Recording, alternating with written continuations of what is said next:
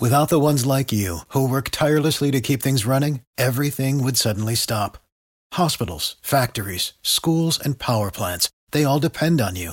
No matter the weather, emergency, or time of day, you're the ones who get it done. At Granger, we're here for you with professional grade industrial supplies. Count on real time product availability and fast delivery. Call clickgranger.com or just stop by. Granger for the ones who get it done. 45 do primeiro tempo. Autoconhecimento, propósito de vida, carreira, reflexões sobre caminhos possíveis para uma vida com mais sentido. Apresentação: Patrick Santos. Olá, seja bem-vindo, seja bem-vindo ao podcast 45 do primeiro tempo. Toda semana, um papo muito legal aqui com pessoas inspiradoras que têm muito a nos ensinar, compartilhar suas histórias nessa nossa jornada do autoconhecimento. Bom, antes de chamar aqui a minha convidada desta semana, um rápido recadinho para você ir lá avaliar o nosso podcast no Spotify, de preferência com cinco estrelas. É bem simples, tem um ícone ali abaixo da capa de abertura. Vai lá, faça sua avaliação, assim você ajuda a ranquear melhor o 45 na plataforma e, consequentemente, chegar para muito mais gente. Aproveite, faça a sua inscrição no canal também Assim você vai ser notificado. Toda sexta-feira tem um episódio novo para você. Tá bom? Recado passado. Vamos ao papo desta semana, porque tenho certeza vai ser muito, muito legal. Olha só, a minha convidada de hoje costuma dizer que todo problema ou obstáculo que atravessamos traz consigo um presente, um quantum de energia, e se absorvido, nos leva a uma ampliação de consciência. Uau! Certa de que existe um campo mais sutil que nos conecta a tudo, essa minha convidada descobriu há alguns anos a prática da meditação através do budismo, o que a possibilitou enxergar a sua vida e a sua carreira profissional para além do mundo acadêmico. Hoje ela faz uma ponte muito interessante da física clássica com a física quântica e nos mostra, acima de tudo, que nada está separado de nada. Eu estou falando da Eliane Xavier, mestre em física teórica na área de caos quântico pela Universidade Federal do Paraná, especialista em ensino de física pela Universidade Federal do Rio de Janeiro e pesquisadora do grupo Física e Humanidades do Centro Brasileiro de Pesquisas Físicas, Além de tudo isso, também ela é escritora. Tudo bem, Eliana? Eliane, que legal recebê-la aqui no, no 45, querida. Obrigado por aceitar o, o convite para a gente falar de um assunto que eu tenho certeza vai interessar muita gente. Obrigado, viu? Oh, que bacana! Eu que agradeço essa recepção calorosa. Estou muito feliz com o seu convite, agradeço muito, é uma alegria estar aqui falando para os seus ouvintes. E esse tema realmente me apaixona, eu acho um tema de extrema importância e, e eu passei por esse momento que eu, que eu vejo que algumas pessoas também relatam, que é quando nós descobrimos algo é. que é tão transformador para a nossa própria vida, que a gente fala, nossa, todo mundo tem que saber disso. E, e aí começou esse trabalho todo que eu venho desenvolvendo. Não, maravilhoso. E a gente vai falar desse trabalho porque é um tema que tem, como você disse, tem despertado muito, muita gente, mas muita gente ainda tem dificuldade. E o legal do teu trabalho é que você explica de uma maneira didática. Eu estava mergulhado aqui no seu material, entendendo um pouquinho a tua, a tua história. E é legal, né? Como eu estou dizendo que tudo está interligado, né? A física quântica traz isso, nada está separado de nada, tudo tem um princípio. Antes da gente gravar, a gente estava falando de alguns nomes aqui que a gente conhece em comum, parece que está tudo entrelaçado de alguma, de alguma maneira e tudo nos conecta. Isso é, isso é maravilhoso. Helene, vamos começar pelo, pelo começo, então, né? Como é, que, como é que surge a tua história, essa sua paixão pela física quântica? Ela começa pela física clássica, imagino, né? Mas eu imagino, mas isso quem vai dizer é você, Você já tinha ali algum bichinho, alguma coisa que já te martelava desde pequeno para essa busca mais sutil, né? Esse, esse campo que nos conecta de alguma maneira, né? Mas conta um pouco a tua história. Você vem de alguma família que tinha alguma coisa ligada à espiritualidade? Isso era uma coisa sua? Conta um pouquinho essa tua a tua jornada e depois vamos entrar na quântica com certeza. Ah, que bacana, ótima pergunta. Então, a, o meu pai era uma pessoa muito conectada à espiritualidade, então ele nos rezava antes de colocar para dormir. Então eu, eu realmente já, desde que eu me conheço por gente, eu já lembro dessa prática, né, de fazer orações e tal. E eu, é, de, desde pequenininha, sempre senti essa conexão com a espiritualidade, realmente. E eu era muito boa em matemática, gostava assim de matemática, sabe? E quando eu terminei o ensino médio, eu não sabia bem o que, que eu ia fazer. Eu falei, ah, vou fazer matemática, porque eu gosto tanto, é uma coisa. E a faculdade de matemática que eu fiz, ela também dava graduação em física, era licenciatura em matemática e física. Aí que eu comecei a ter um contato mais íntimo com a física, né? Tive no ensino médio, mas achei interessante, mas nada assim demais. Mas nessa etapa né, do, da graduação, quando eu me formei, eu falei, não, como eu tinha licenciatura em física e matemática, eu falei, não, eu quero mergulhar na, na física, não quero seguir na matemática, porque a física, ela é uma matemática aplicada, né? A, a, matemática pura, ela é linda, mas ela fica meio solta. Agora, quando você aplica a matemática para compreender os fenômenos do universo, é, é, maravilhoso, né? É como Galileu, Galilei dizia, né? A matemática é a linguagem de Deus para descrever o universo.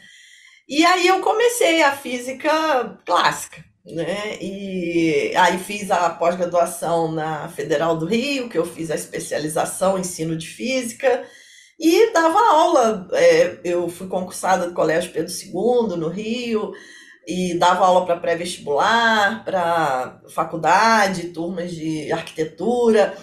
Mas eu tinha uma curiosidade imensa com a física quântica. Já porque, né, acho que eu já me conectava com esse aspecto é, desse universo mais sutil que a física quântica traz.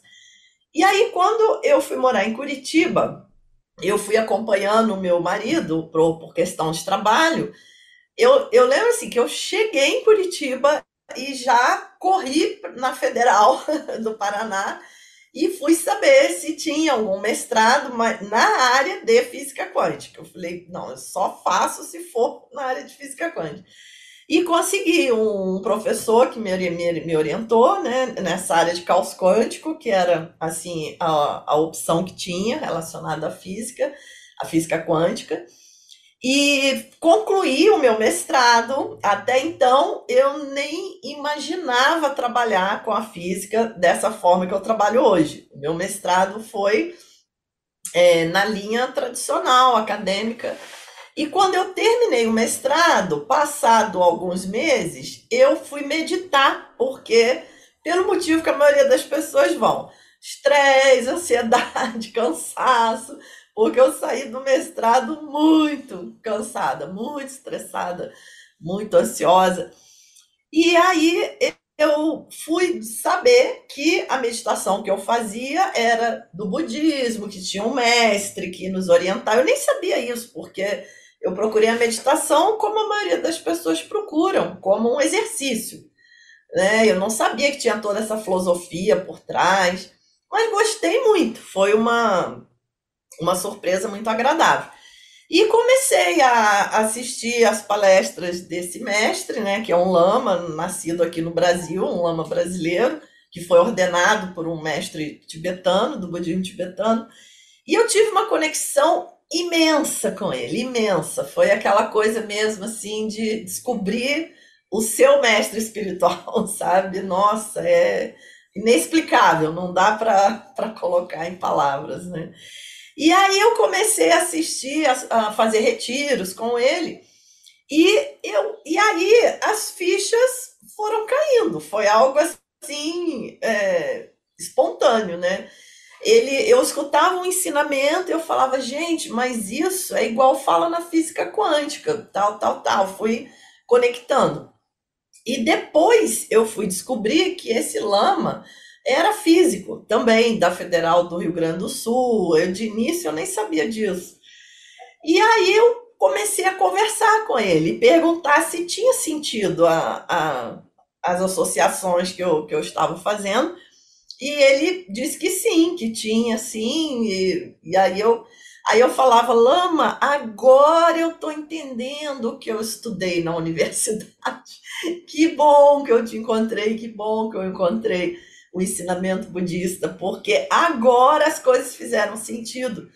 Porque é incrível como nós saímos da universidade, muito técnicos, eu sabia fazer cálculos mas eu não tinha uma noção do todo da, daquilo tudo que eu tinha estudado, era tudo absolutamente fragmentado. E, e aí eu comecei a comentar com os meus colegas, né? Gente, vocês não têm ideia como a física quântica ajuda a entender o ensinamento budista. Porque o ensinamento budista ele é bem abstrato, porque o Buda descreve o universo quântico. e aí, nós que chegávamos para ouvir aquele ensinamento com a visão, a mente da física clássica, do paradigma clássico, a gente não entendia, aquilo era muito complicado. E aí eu falava, gente, na verdade, isso aí que o Buda fala já está na ciência, isso aí não é tão complicado. E aí eu brincava, falava, gente, o Buda foi o primeiro físico quântico há 26 séculos atrás. Vocês não têm noção. E aí o, os colegas começaram, ah, então você tem que ensinar física quântica pra gente. Poxa, você tá falando tanto aí dessas coisas, a gente quer aprender física quântica. E aí foi um grande desafio que eu falei, gente, como que eu vou ensinar física quântica para as pessoas? Porque eu acabei de sair de um curso que era matemática, matemática, matemática. Como que eu vou ensinar física quântica? E aí foi assim um desafio, mas eu estava tão motivada para fazer aquilo. Eu lembro que eu salvei o arquivo, eu coloquei assim, curso do Lama. aí aquilo me motivava. Quando eu pensava, né? Eu falei, não, é como se eu estivesse criando esse curso pro Lama. Eu peguei todo aquele amor assim do, do aluno com o mestre, né? E e aí fui usando imagens, é, o que, ao invés de usar equações, eu comecei a usar imagens. E também peguei os meus livros do mestrado e reli os livros. E é engraçado que eu tinha, eu tenho um livro texto, até esse aqui de vez em quando eu, eu até falo dele, que eu tiro muito material dele. É um livro que nós usávamos na universidade, mas ele tem uma parte de texto. Ele não é só. E essa parte estava tudo escrito assim: pular, pular, pular.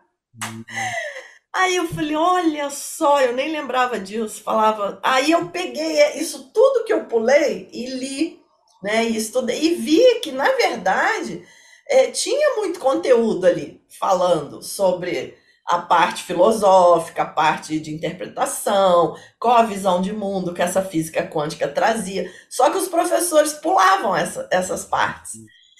E, e aí eu consegui montar um primeiro material e foi muito bem, bem recebido. E as pessoas, aí uma turma que fazia o curso já indicava para os amigos e já formava outra turma, e aquilo foi caminhando, né? Isso já tem mais de 15 anos. Não, maravilhoso, e, e é legal esse, esse, processo de descoberta. E o lama que você cita é o, é o Lama Padma Santen, né? Do, Isso, o Lama Padma Santen. Maravilhoso, pô, você diz físico, Aliás, tem uma entrevista com ele muito legal aqui também no podcast. Quem se interessar, quiser conhecer um pouco a história do Lama, que ele conta mais ou menos a história dele com essa paixão pela física e depois como é, é uma história muito parecida com a sua que ele vai descobrindo e, é. e, e aí faz um mergulho profundo, né? É, é, é muito legal o ensinamento dele. E, e Eliane, é, e o que, que, em que momento assim que você nessa nesse conhecimento do budismo, da prática da meditação, Foi ali numa meditação que te deu um estalo assim, nossa, isso aqui é o que eu estou estudando. Tenta trazer algum elemento que quem está nos ouvindo assim consegue entender um pouco essa junção. Tá, física, espiritualidade, o que, uhum. que muda, como você disse, já era um físico quântico há 2.500 anos atrás, já sabia tudo.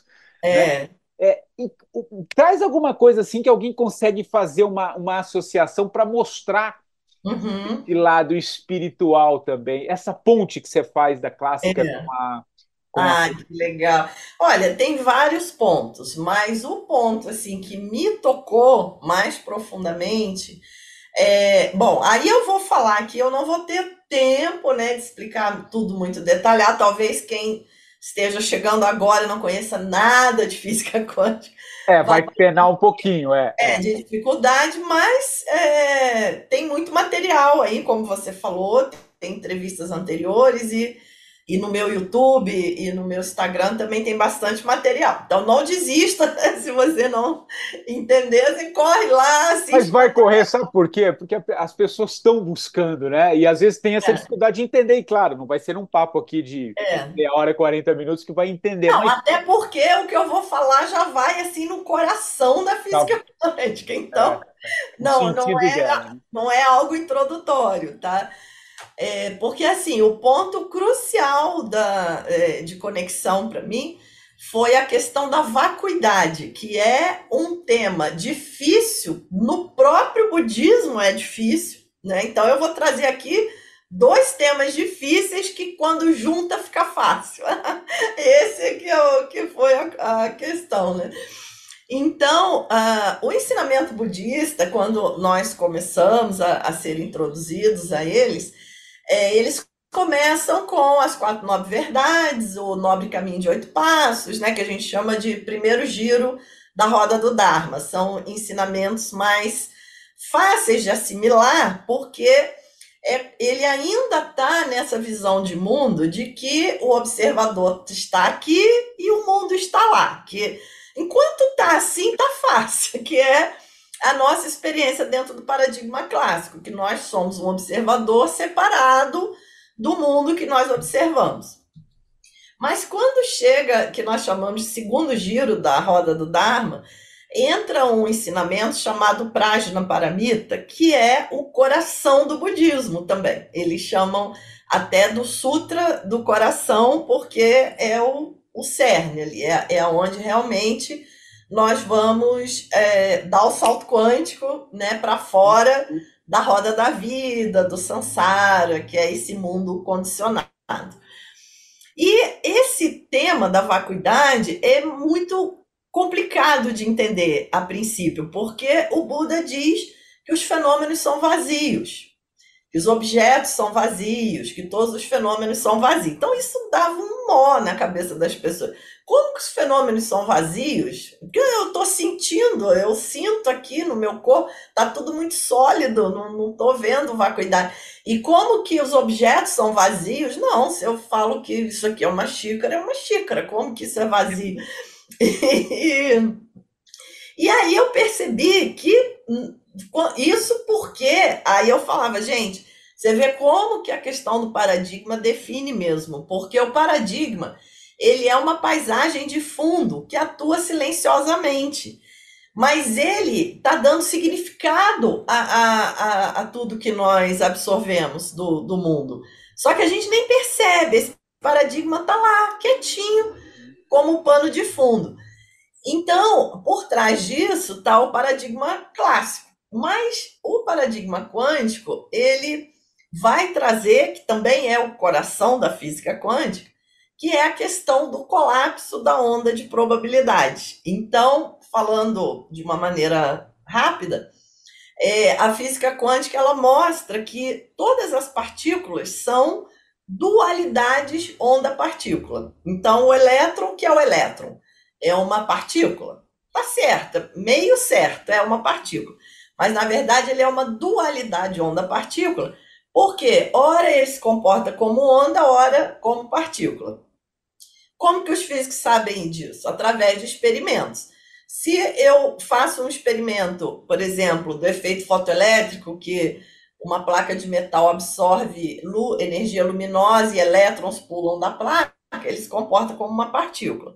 Mas se eu faço o famoso experimento da fenda dupla, o elétron se divide, passa pelas duas fendas ao mesmo tempo, interfere com ele próprio, formando um padrão de franja de interferência no anteparo, que é um comportamento de onda.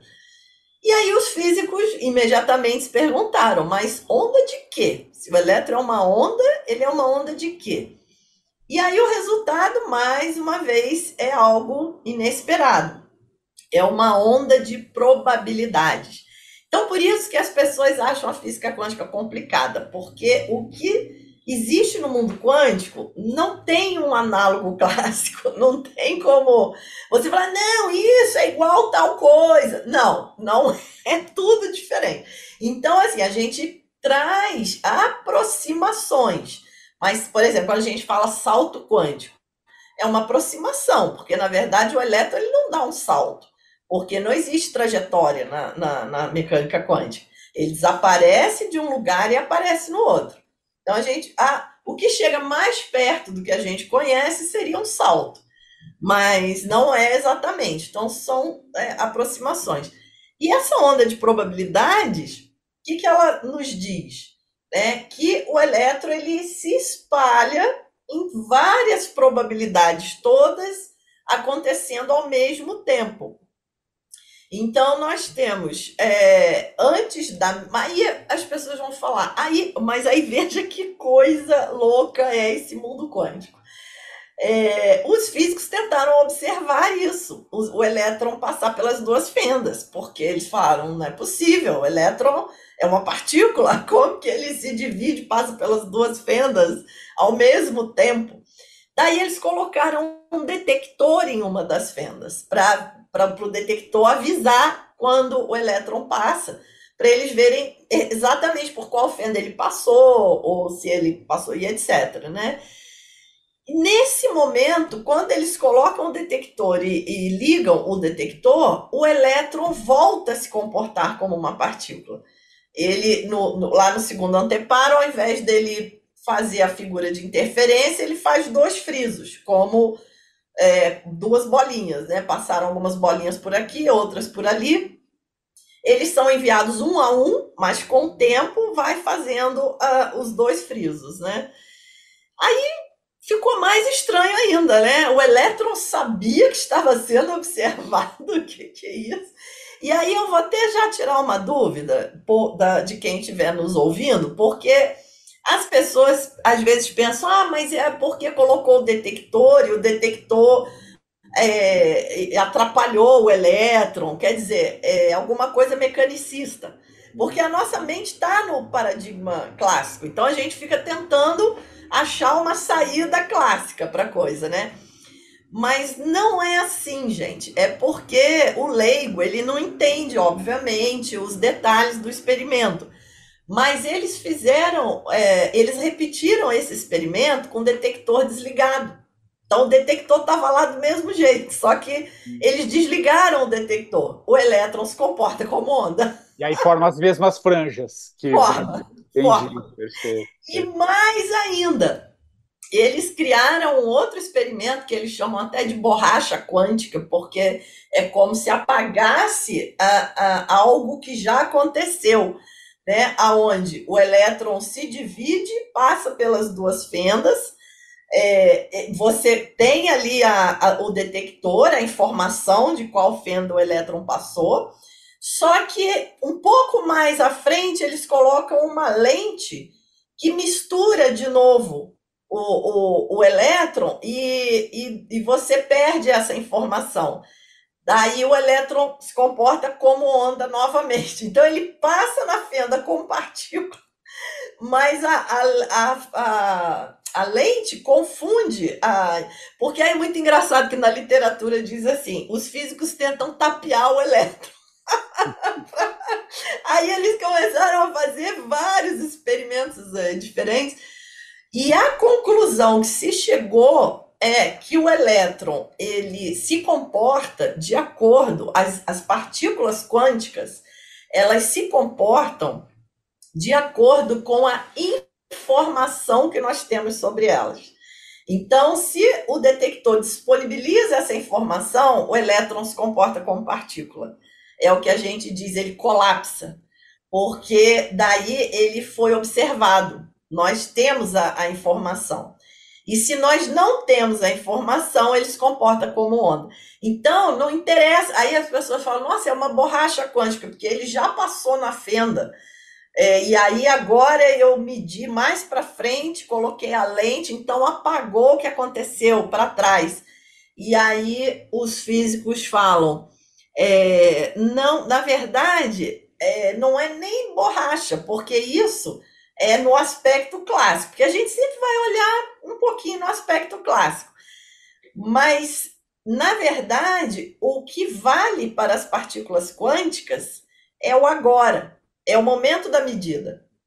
Então não interessa se ele lá atrás passou por uma onda, passou pelas duas, depois, é, perdão, por uma fenda, passou pelas duas, e depois a gente misturou aquela informação de novo não tem problema, porque é o agora, é, é o momento da observação. Ali é que define. Né? Então, isso já soa muito espiritual, porque os mestres sempre dizem: traga sua mente para o agora. agora. E a meditação é muito isso, né? É, é e, a, e é o que a física quântica mostra: que existe o agora. É, e é no agora que estão. Tudo existe que tudo existe. Perfeito. Exatamente. Não, e, não mar maravilhoso. Claro, não é algo. Às vezes a pessoa pode estar um pouco perdida, elétrons, partícula, fenda. É, é, eu até entendo que isso, mas tem um vasto material que, que dá para. Talvez ali, até com imagens que eu vi que você vai explicando tudo de uma maneira, ah. o exemplo da moeda, é muito legal. Tem, tem um, um, um campo vasto de, de, de possibilidades das pessoas entenderem. Mas a partir dessa tua rápida explicação, essa, sua, essa breve pincelada que você dá, é, e a gente pode avançar um pouquinho até mais no campo dessas probabilidades, do, do, do, do, que a gente busca, da história de cada um. Por exemplo, tudo existe porque colapsou essa onda. Quer dizer, então, isso aqui, eu estou olhando para você na tela, a gente está gravando com imagens aqui. Isso aqui só existe porque tem alguém que observa. Uhum, né? Nesse sim. caso aqui, tem, existe um observador. Então, isso colapsou esse vazio e transformou ali numa, em, algo, em algo concreto. Então, tudo é um. Tudo, tudo existe a partir de quem observa. Né? Isso, isso, isso, isso.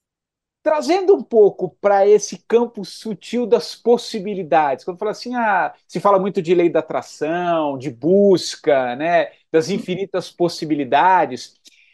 A partir desse exemplo, o que, que você pode falar um pouquinho dessas possibilidades reais que a gente tem na vida? Né, de, claro, de, perfeito. É isso que interessa. Isso é que, que vamos trazer para a prática, né? O que é, exatamente. um pouco sobre isso. Então, é, é, como você já adiantou, é, daí vem esse, essa questão da vacuidade, porque a, aí a confusão que os meus colegas faziam ah, é justamente que quando se fala em vacuidade, dentro do paradigma clássico, nós pensamos em algo vazio. Então, por isso que não fazia sentido.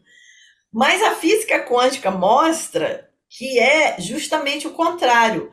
É vazio porque tem tudo dentro, porque tem todas as possibilidades dentro. Então, olha que inesperado. Ninguém chegaria nisso pelo senso comum, né? O senso comum ele vai dizer que é vazio porque não tem nada. Aí você fala, mas como, gente? Eu estou aqui experienciando, como que não tem nada? Mas é o contrário, é vazio porque tem todas as possibilidades dentro e nenhuma delas existe de modo intrínseco. Todas elas, porque a física quântica hoje, ela define o universo como um processo de relação. Ela descarta como sem sentido e sem utilidade a noção de que por detrás do observador existe um mundo definido, com regras próprias. Gente, isso aí já está na lata do lixo da ciência. Então, é, falta uma atualização científica nas pessoas, que é natural. Isso ao longo da história toda sempre foi assim. Por isso que o Einstein matava a aula e ia estudar por conta própria. Ele não tinha paciência. Por isso que ele era um mau aluno. Porque ele falava: eu não vou ficar aqui estudando essa física do século passado, eu quero descobrir, eu quero fazer novas descobertas, né? É. Então, isso sempre foi assim. É, e aí é, é, a mesma coisa que o Buda até diz. O, até o, o, o Nassim, né, Eliana? O, o Nassim Haramein, ele, ele, ele largou a faculdade e foi montar o próprio curso dele. Exatamente. Ele foi entender a, a, a, física a partir do que ele estava buscando, né? Muito é, interessante isso. É. Né? A gente acaba. Não fica preso né, na, no paradigma é, só. A gente acaba rompendo com, com a academia quando a gente. É. é. é. como eu, eu, eu não acabou que eu não voltei para fazer o doutorado, porque a minha tese de mestrado já era 80% do doutorado, porque foi uma tese, um trabalho inédito. O meu professor falou: não, agora você vem rapidinho, a gente faz o doutorado. Eu não voltei. Falei: ah, não, tem, tem paciência mais, agora eu vou para outra coisa. Imagina. Vamos para o que interessa, né? E então, nós, isso é uma mudança de perspectiva radical. É, então, você perceber. E aí, eu gosto muito de uma frase de um de um autor que se chama Steve Covey, que não é budista, né? Ele trabalha com desenvolvimento, trabalhava, né? Já é falecido, com desenvolvimento pessoal. Então, isso que eu acho bacana, porque eu, eu digo, gente, a, a sabedoria, a lucidez é uma só. A gente encontra nas mais diversas linguagens, né? Mas todos que, que atingiram um nível de sabedoria, eles chegam no me nos mesmos pontos, né? Tanto faz se é na espiritualidade, se é áreas é. assim, totalmente diferentes. E o Steve Coven, ele dizia assim, é, entre o que acontece comigo e a maneira que eu respondo ao que acontece comigo, existe um espaço. Mas nós nem percebemos esse espaço, porque a nossa resposta é tão automática e, e nós não percebemos, mas ele diz: existe um espaço, e nesse espaço eu escrevo o meu destino. Então, isso é muito forte, porque se a coisa acontece e a gente já responde no automatismo, quem que está escrevendo o teu destino? Os seus impulsos, né? as suas estruturas condicionadas. Então, quanto mais nós conseguimos abrir esse espaço, mais eu vou poder fazer as minhas escolhas de modo lúcido. E nesse espaço estão as infinitas possibilidades. Mas se a pessoa já veio o impulso, eu já veio o estímulo, eu já dou a resposta, eu não estou acessando as infinitas possibilidades, não vou acessar, não tem jeito, né? Então é, é tudo uma coisa só, né? Não tem. É... E essa questão, aí ela cai no outro ponto super importante da física quântica, que é a responsabilidade, que também pode soar meio estranho para algumas pessoas, ah, mas será que é bom ter, ter a responsabilidade? É ótimo, gente, é extremamente libertador. Porque essa responsabilidade, o que quer dizer a palavra responsabilidade? Responder com consciência. Então, é, se eu tomo a responsabilidade, eu tô com a chave na mão para abrir a porta que eu preciso. Né? E, e, a, e a responsabilidade, ela só vai se tornar um peso quando nós nos desconectamos da nossa essência espiritual. Porque se nós estamos conectados à nossa essência espiritual, nós vamos ter a, a intuição, nós vamos ter o insight, nós vamos. É, tudo flui de uma maneira.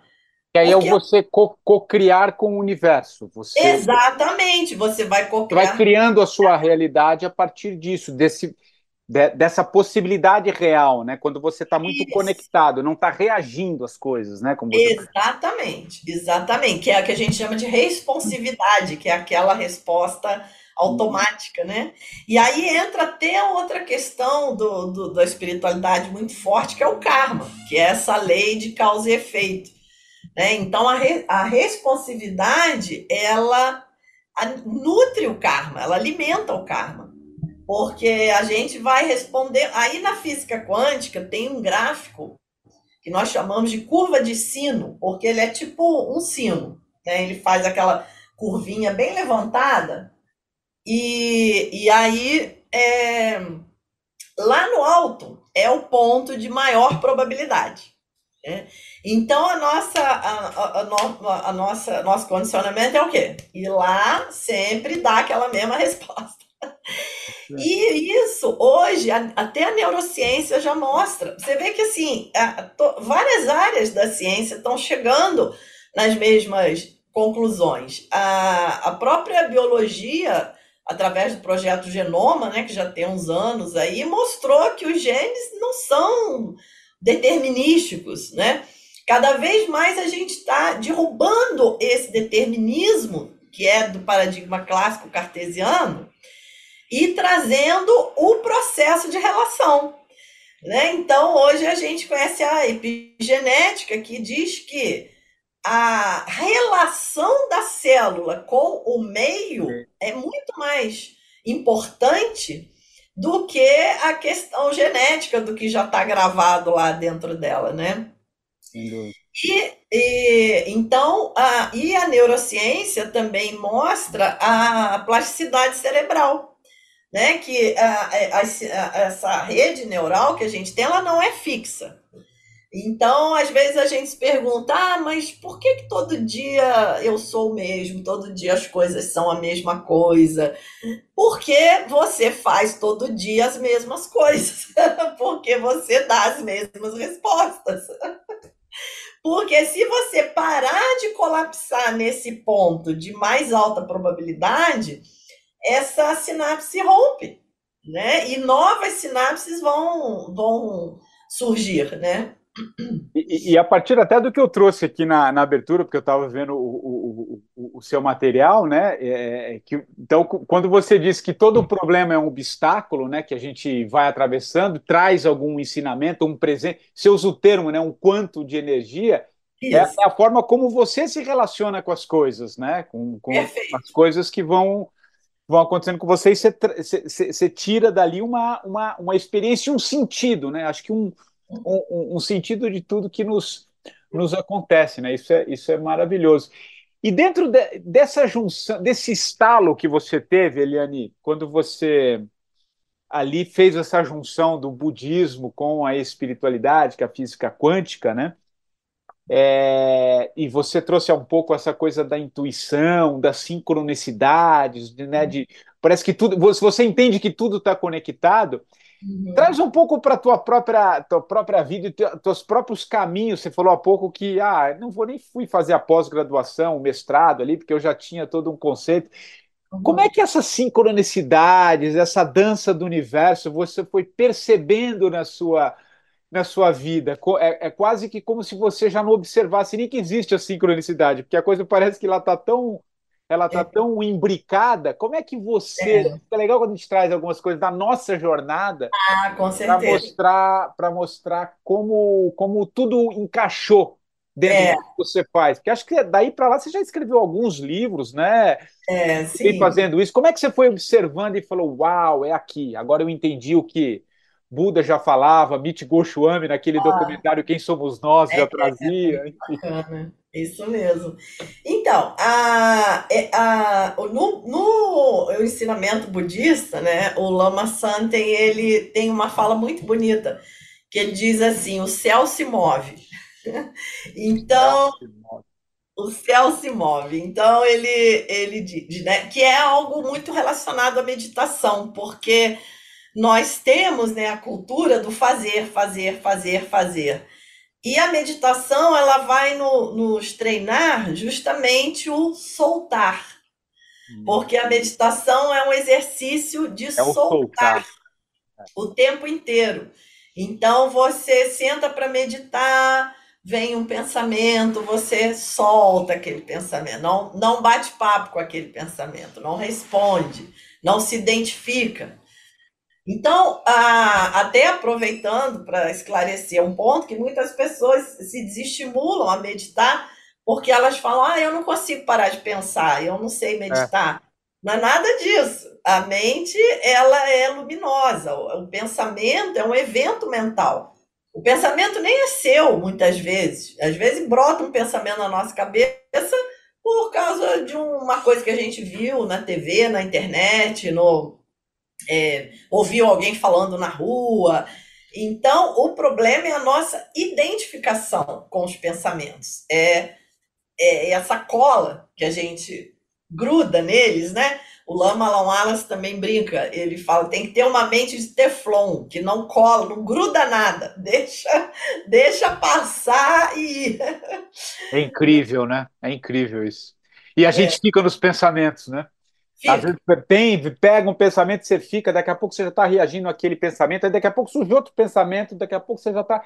É. Você vê, você emendou, foi o dia, acabou o dia, você foi emendando uma coisa na outra. Maravilhoso Exatamente. isso que você falou, de, é.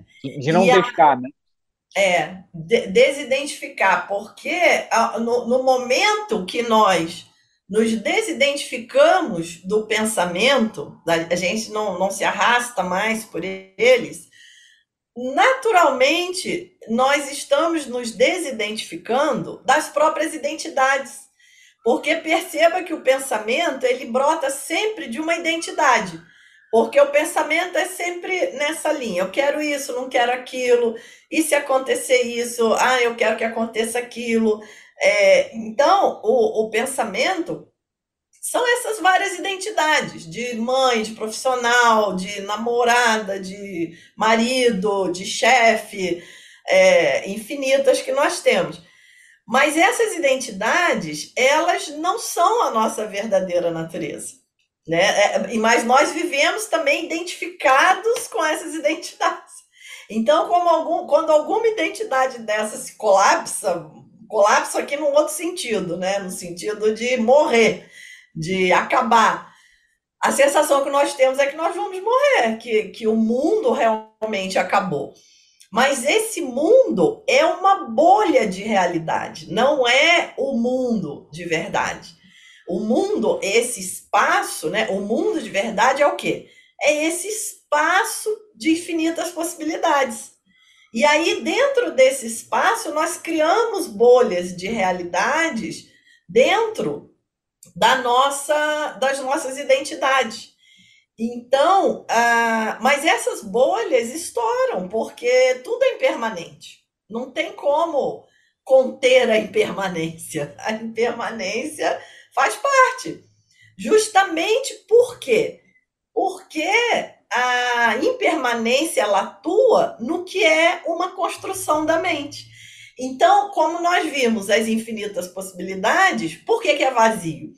Porque nenhuma tem uma realidade por si só. Elas ganham realidade no processo de relação. Então, isso vai ser impermanente. Não tem como é, existir algo sólido, estático, parado, isso não existe. E é, dentro dessa impermanência, é, nós vemos as infinitas possibilidades se manifestando. É como se as, se as, infinitas possibilidades fossem o outro lado da moeda da, hum. da impermanência. Porque se não tiver impermanência, não tem as infinitas possibilidades. Eu não posso criar sinapses diferentes, eu não posso dar respostas diferentes. Né, que o Einstein dizia, é, não se pode resolver um problema no mesmo nível de consciência que o criou.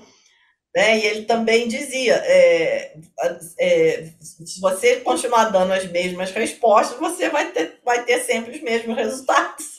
Então, é algo até assim muito lógico, né? Tem até uma frase, não sei se é do Einstein, que, que, que é algo, algo assim, né? Penso 99% Isso. e nada surge. Paro de pensar por um instante e eis que a verdade surge, alguma coisa é assim. É isso mesmo. É um pouco esse vazio, né? A hora que você Exatamente, é a meditação. É a meditação, né? Einstein meditava. Porque... É muito, muito comum, né? A gente às vezes está ali é. tentando achar uma resposta e você fica é. buscando, fica, deixa eu parar, tomar um café. Que você dá um café, descer é. para dar uma caminhada com o cachorro no parque. Né? É, na hora que você está tomando banho. Banho, nas... exato. Banho. horas que você solta, você veja a importância, né? É a hora que você solta.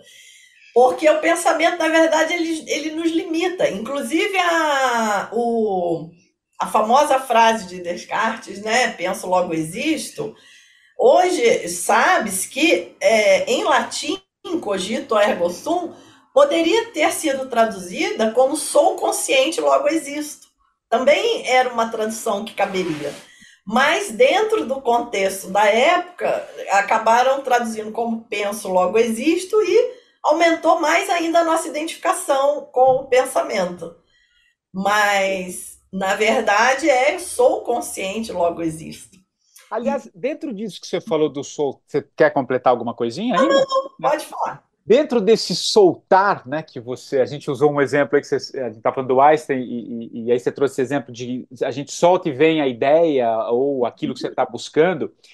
Num sentido mais amplo desse soltar, é, a pessoa que está buscando alguma coisa, está tá tentando mudar de vida ou buscar outras frentes, outros horizontes, enfim, outras alternativas, é, e não consegue, é, se diz que é, né, dentro da, da, da, teoria quântica ou da, da de, um, de, um, lado da espiritualidade que faz essa junção da, da, física quântica também, acho que o Hélio Couto fala muito, né? É, você precisa soltar, né? enquanto você não solta, por que, que diz que não soltar você não realiza? Você fica com a mente naquilo que. Você fica reverberando os seus problemas e, e não buscando outras alternativas, por isso que você não solta.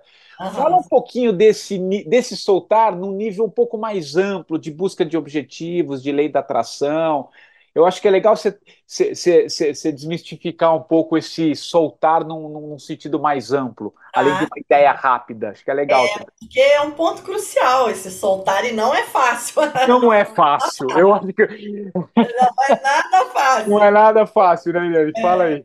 Quando, quanto mais nós pudermos é, abrir esse tema, com certeza é, é super interessante.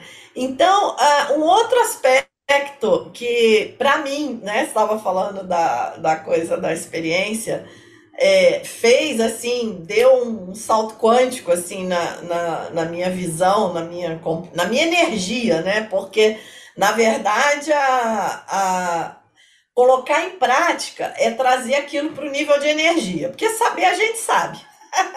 né? É aquele negócio, ah, eu, eu sei que que eu tenho que fazer, eu sei. Mas tá eu não consigo colocar em prática. Por quê? Porque aquilo ainda não chegou no teu nível de energia. Né? Então. Interessante isso. É. A, então, como trazer o racional para a energia, para o coração, né? Para então eu brinco com os meus alunos. Eu, eu tenho cada vez mais trabalhado a meditação nos cursos de física quântica. Inclusive, eu disponibilizei agora 21 meditações gratuitas. Depois você me diz como que eu posso disponibilizar esse link. Está no seu, tá nas suas páginas de, de tá. Instagram. Tá, tá, tá. tá. É, e aí, é, então, a, a meditação ela justamente vai, como eu expliquei antes, né? Ela vai fazer esse.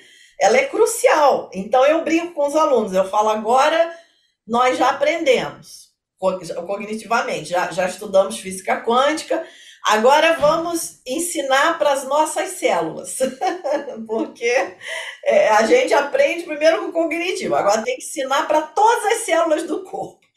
Como que, que nós vamos ensinar para as células? Meditando, porque aí você vai no nível da energia. E existe uma. Tem um material do Deepak Chopra, que é um material mais antigo. Até esse livro já está disponibilizado na internet, porque pela, pelos anos que já se passaram da publicação dele, já é um livro é, aberto que são as Sete Leis Espirituais do, do Sucesso, que é um livro já antigo. Mas esse livro é física quântica pura, pura, pura. Eu gosto muito dele, porque eu vejo ali a, a física quântica. E, e até alguns alunos falam: Nossa, eu já tinha lido esse livro e não tinha entendido direito, agora eu fiz o teu curso de física quântica e o livro é outra coisa, né? E nesse livro, uma das leis, duas leis, são muito surpreendentes, que é a lei do distanciamento e a lei do mínimo esforço. Porque essas duas são muito contraintuitivas né, para a gente. para gente, né? Assim, os ocidentais. Então, a lei do distanciamento, ela vai dizer exatamente isso. Você não soltar, querido, não vai. E, e isso, é. Para mim, fez um efeito muito grande. Quando eu, eu realmente entendi isso, foi virou uma chave assim na minha cabeça. Porque vamos falar novamente do observador e da onda de probabilidade. Quando eu olho, eu colapso, não é assim? Então, você joga uma intenção, um desejo para o universo, instantaneamente a onda de infinitas correlações começa a se propagar. Então, por isso, é, também é interessante a gente entender que qualquer situação que surja, se nós rejeitamos, nós estamos rejeitando o universo inteiro, porque tudo surge dessas infinitas correlações. Da, é uma causação descendente, que, que nós falamos, né? É, de interdependência, né? Então, até no budismo tem um ensinamento com esse nome, né? Que é a, os 12 elos da, da originação interdependente. Então, cada coisa vai servindo de substrato para a próxima acontecer. Então, você joga aquilo para o universo, essa rede de, de infinitas possibilidades, de infinitas correlações, ela vai se expandindo para realizar aquilo. Mas se toda hora você olha, se toda hora você, você colapsa. Aí, é. aí aquela onda maravilhosa que está expandindo, colapsa. Aí, então eu falo, gente, aí por isso que eu falo, sabe? Eu falo, olha, nos códigos da natureza estão as respostas. Né? E os físicos é, antigos, da antiguidade, eles eram físicos, filósofos, teólogos, né? A física começou assim. A física ela não começou, ela virou uma ciência exata depois, né? Mas os próprios arquitetos da teoria quântica tinham uma prática espiritual, tinham uma. A gente tem várias é, citações na literatura, né, de, de experiências espirituais, místicas. É, então, os próprios criadores da teoria quântica, eles têm essa, essa visão, que com o tempo, pela, por esse condicionamento da academia, foi sendo enterrada. Mas o que físicos como eu fazem hoje está é, tá totalmente de acordo com, com os próprios criadores da, da teoria quântica. Então, é, primeiro, essa questão do distanciamento. E o mínimo esforço é, é isso que o Lama fala: o céu se move. Então, você tem que entender como a física de partículas fala. A partícula não é separada do campo. A partícula é onde o campo toma individualidade. Então, a, a gente se acha individual, mas nós não somos separados do campo. É, né? E, essa consciência, que você pode chamar de Deus, de natureza de Buda, o que cada um, como cada um entende dentro da sua tradição, ela se colapsa em infinitas possibilidades que são os infinitos seres sencientes né? Se nós considerarmos os animais, todos os seres sencientes, os insetos, né? Tudo é manifestação dessa própria consciência. Então, você se move um pouco e depois você tem que ter esse momento de silêncio para o céu se mover também. Hum, maravilhoso. Né? Maravilhoso. É. Eu ouvi uma frase esses dias que é, ela é quântica, eu achei demais, assim, que é a, a, a liberdade é não ter escolha. Isso. Eu achei maravilhoso. É, você precisa, é, né. Se você absorver a frase, liberdade é não ter escolha. É, é, é um... Exatamente. É. Não, é, não ter fixações, né? Eu diria. É, porque... É. é. porque a escolha é nesse sentido de que você tem que pegar alguma coisa. Na verdade, o é. próprio universo se move, como você está dizendo. Né? Exatamente. Né? É, a escolha nesse sentido, né? Exatamente, exatamente. E ir no fluxo mesmo. No fluxo, é. é. É porque as pessoas às vezes confundem o fluxo como ah, não vou fazer nada, as coisas vão acontecer. Não, você faz um movimento, mas você não fica nele, né? Você não é, fica o tempo todo mentalmente, né? Exatamente. Porque a, a, uma das grandes causas de sofrimento que o, o Buda diz é justamente nós querermos engessar coisas que estão em fluxo o tempo inteiro, não tem como. Né? Então é isso aí, liberdade é seguir nesse fluxo. Né? Não, não adianta você colocar os refúgios em coisas que são impermanentes, porque não depende delas. É, a impermanência é da, do próprio universo. Então... Eliane, você, você quando olha a sua vida em perspectiva, e aí a gente pode trazer para o universo quântico da sua própria história, uhum. é, você acha que lá atrás você já tinha essa, é, é essa esse era o caminho, esse, esse era o trilho que estava te levando para o que você Nossa. faz hoje? Total! Qual é a relação que você faz da quântica com a tua própria vida em perspectiva e, e, e, e se vendo hoje? Ah, maravilhoso. Isso é, isso é muito legal, essa pergunta que você fez é fantástica porque eu, desde 12, 13 anos, assim, eu comecei a ler o Richard Bach, que é um autor já mais antigo, e eu li Fernão Capelo Gaivota e aquele clássico, livro né? Clássico. Mexeu comigo assim de uma maneira, foi um divisor de águas assim. Eu tinha uns 12, 13 anos, não sei e quando eu vi né, aquela gaivota falando, podemos ser livres, podemos aprender a voar, não precisamos ficar aqui caçando peixe, né? aquilo me tocou assim de uma maneira muito profunda. E depois que eu conheci o budismo, eu vejo que o que esse autor falava era muito relacionado, era totalmente budista. Então, é, na verdade, eu vi que eu já era budista desde a infância, só que eu não, não sabia. E, e esse caminho de eu ir pela física, porque quando eu fiz o vestibular, eu gostava muito de psicologia também.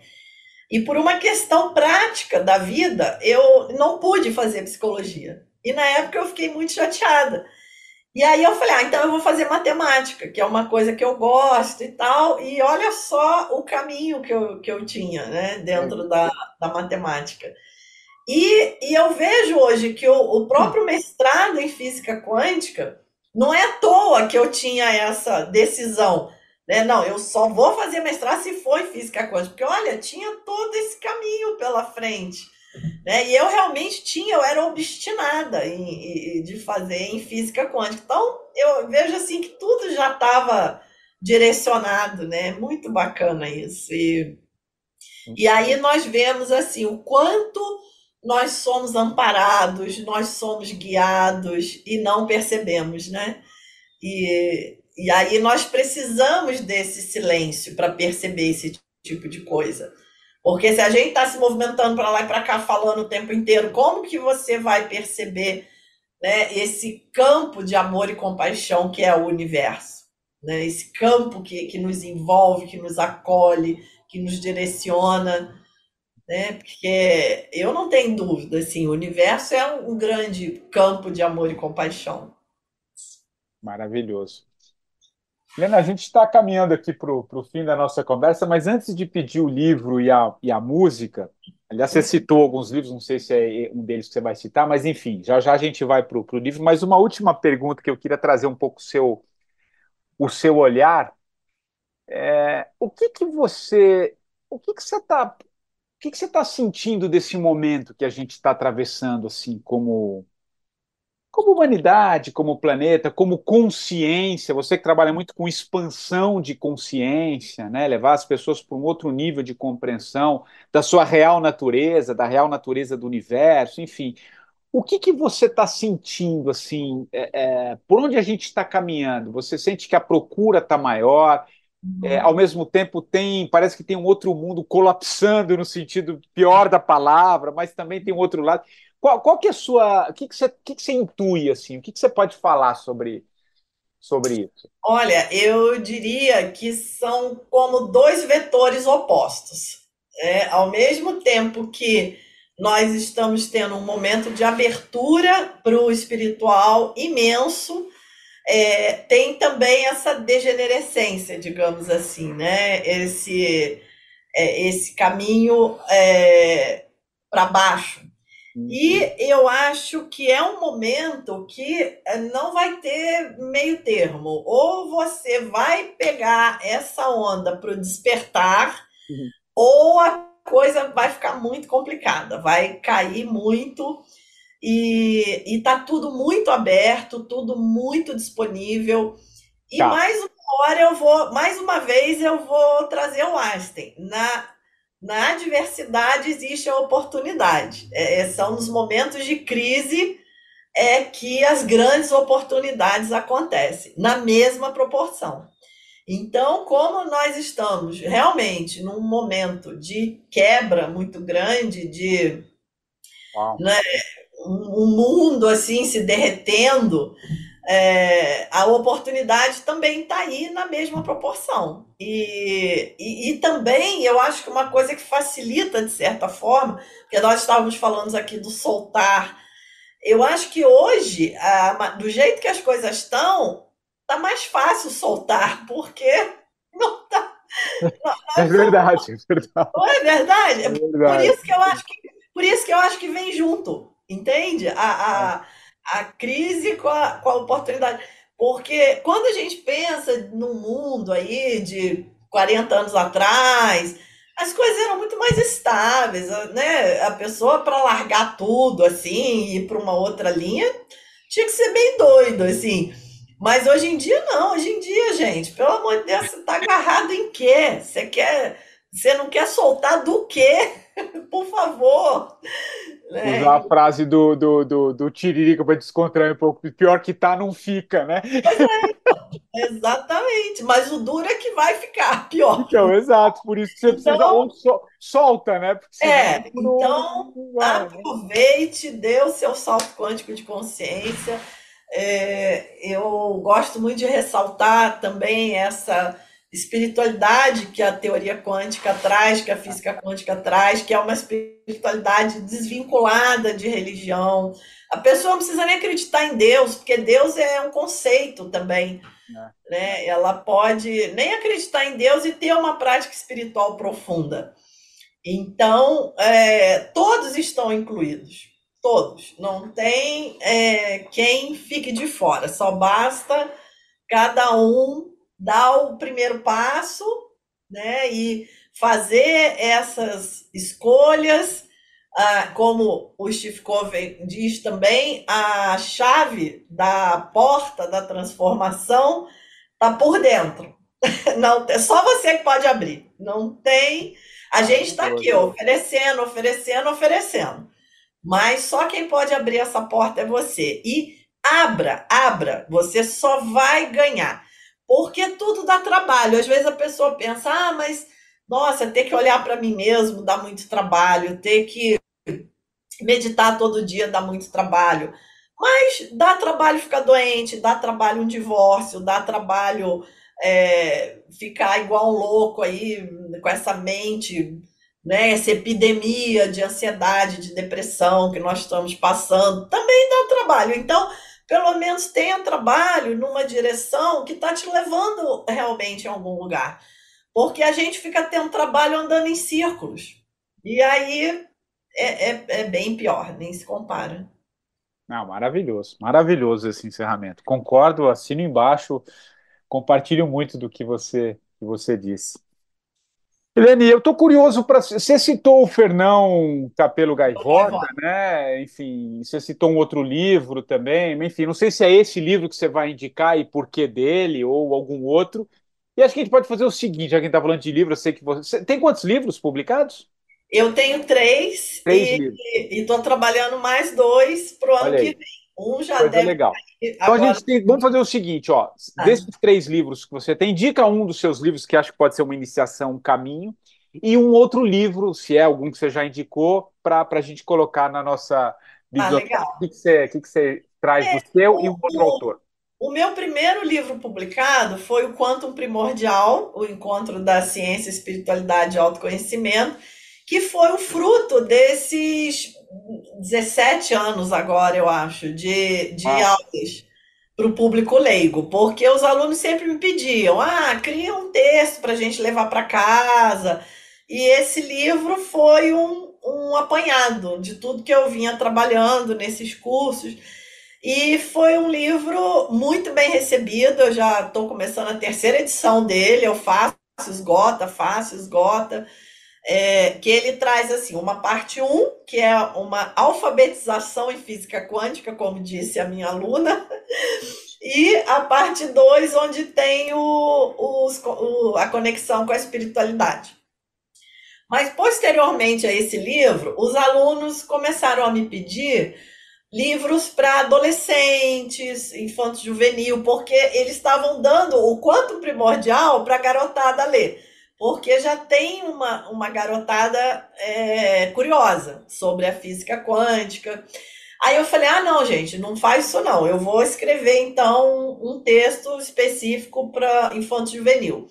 E eu escrevi a chave quântica que é um, um, texto que tem um enredo, tem três personagens, e a, nem sabia que eu sabia escrever isso. Olha, ah, tá é quântico mesmo. Hein? É, foi quântico. Eu, eu primeiro eu pensei assim, eu falei, não, eu vou fazer igual quanto primordial, só que numa linguagem mais coloquial e tal. Aí o livro estava pronto já. Mas aí eu olhei e falei, ai, gente, eu acho que o adolescente não vai conectar com isso. Daí o livro já estava pronto, mas eu peguei ele e reescrevi. Falei, não, eu vou criar um.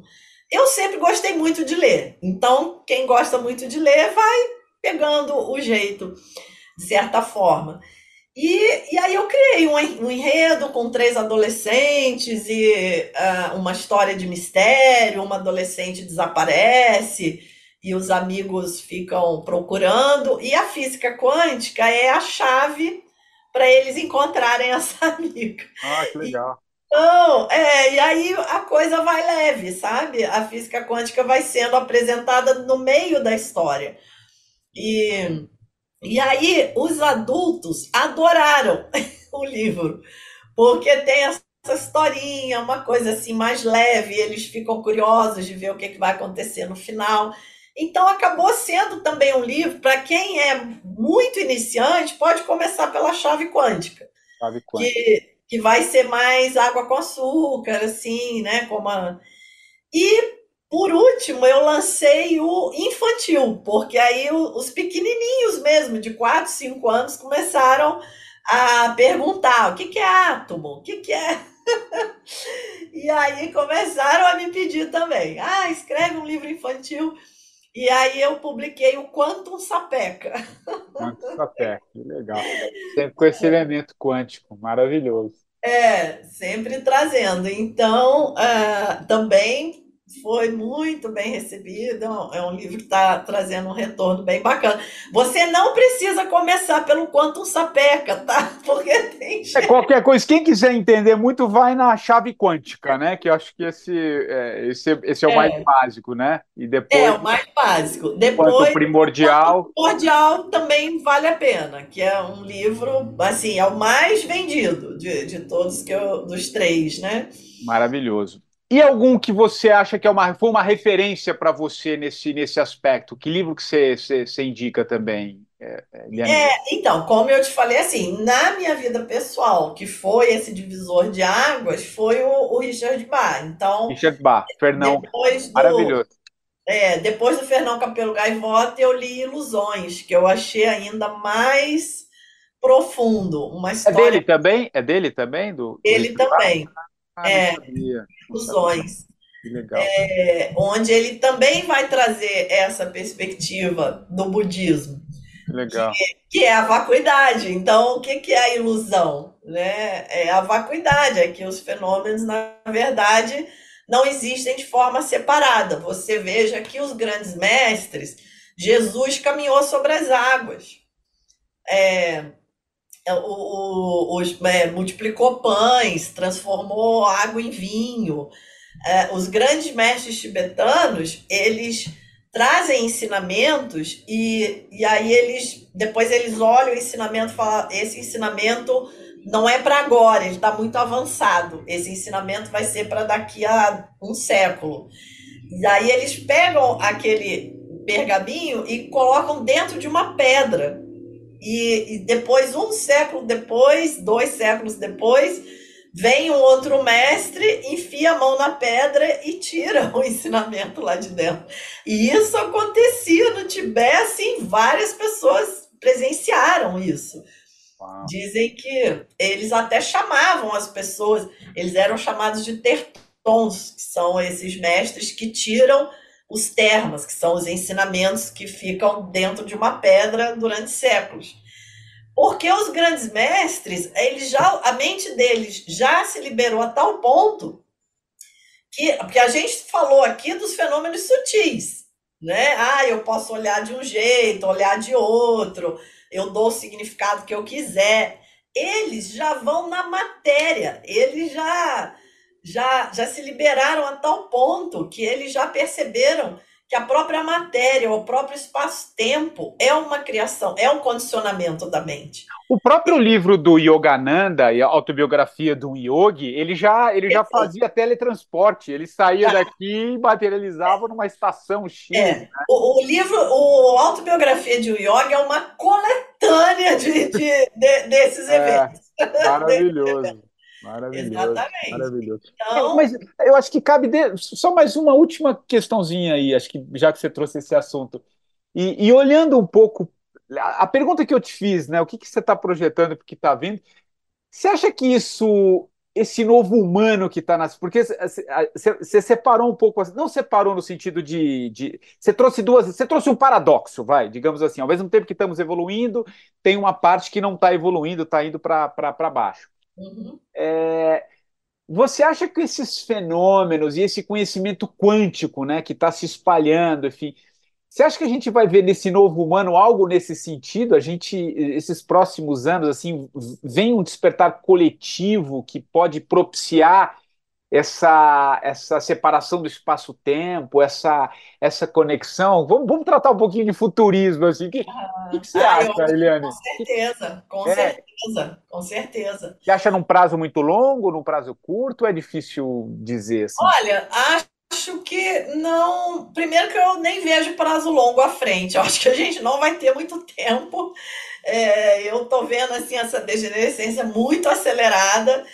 E tanto uh, dentro do ensinamento budista, como na própria compreensão de universo da física quântica, nós temos o salto quântico, que é mudar a frequência e mudar a energia. Não existe trajetória na, na mecânica quântica. Então, isso também é uma limitação do espaço-tempo. Que a física quântica também mostrou que o universo ele é muito mais que o espaço-tempo, porque o emaranhamento quântico ele acontece fora do espaço-tempo.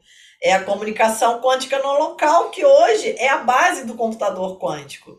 Então a física quântica hoje é a base das tecnologias que nós usamos. Né? Maravilhoso, porque... maravilhoso isso. É, a física quântica não é blá blá blá, não é viagem na maionese, não é filosofia ela está no nosso dia a dia, ela está aqui, nós estamos usando nesse momento, fazendo essa chamada. Até o poste de luz que acende quando anoitece é o efeito fotoelétrico ali que faz o poste acender. Então, nós estamos rodeados de física quântica e o mundo é quântico em todas as escalas. Hoje, já através da física quântica, se compreende melhor a migração de pássaros, a própria fotossíntese, como que uma planta faz fotossíntese. Então, a física quântica está em absolutamente tudo. E, e, e, esse despertar, ele é um salto quântico, ele pode acontecer repentinamente. Uau. Então, não, não tem essa, né? O, o, no Zen budismo, eles dizem assim, com esforço, a sua prática não vai avançar.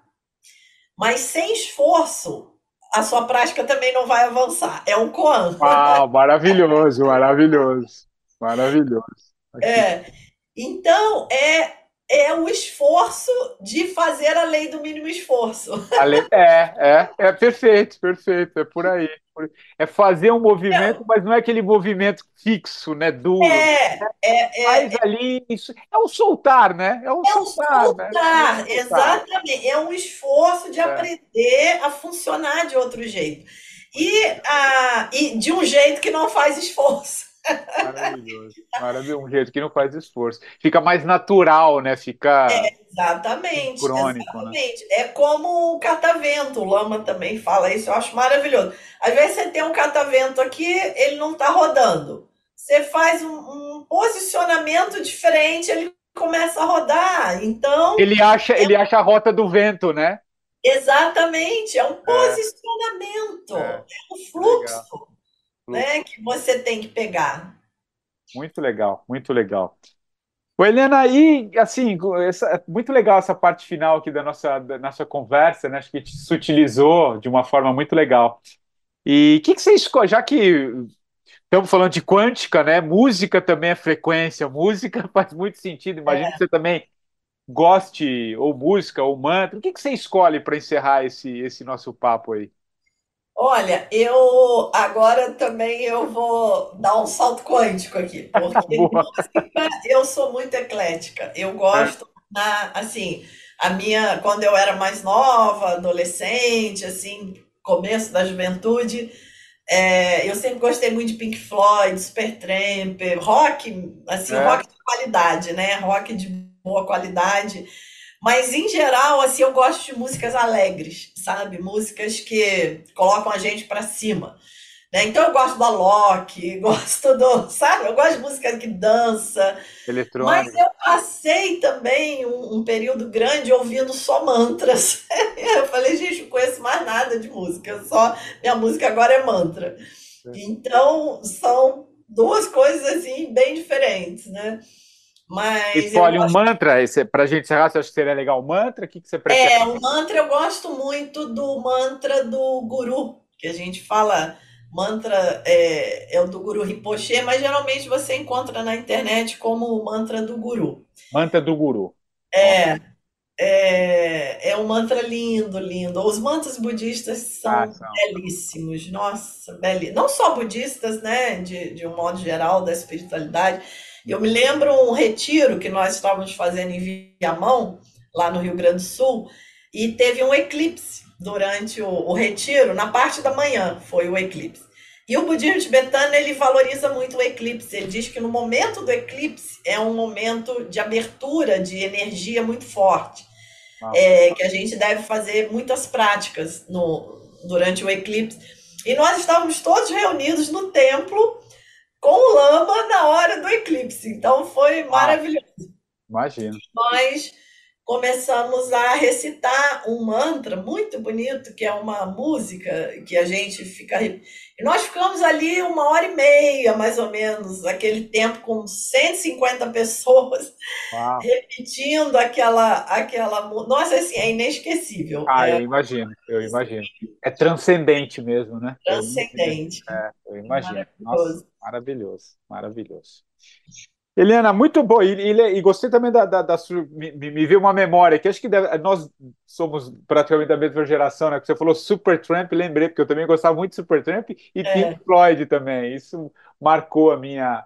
A minha, o Supertramp veio, veio muito assim, a, uma época que eu fazia, eu fiz exército na época, né? Olha, e eu ia para o quartel sempre de manhã ouvindo Supertramp. Olha que memória ah. que você disparou aqui, muito legal. É, que Helena, queria muito te agradecer, foi uma, uma delícia esse, esse papo, acho que trazer a física quântica para um universo mais palpável, né? Já que a gente está num período de, de tanta transformação, de tanto despertar, a maneira como você vem conduzindo isso no teu, no teu trabalho, não tenho dúvida, está ajudando muita gente. Então, queria muito te agradecer, viu?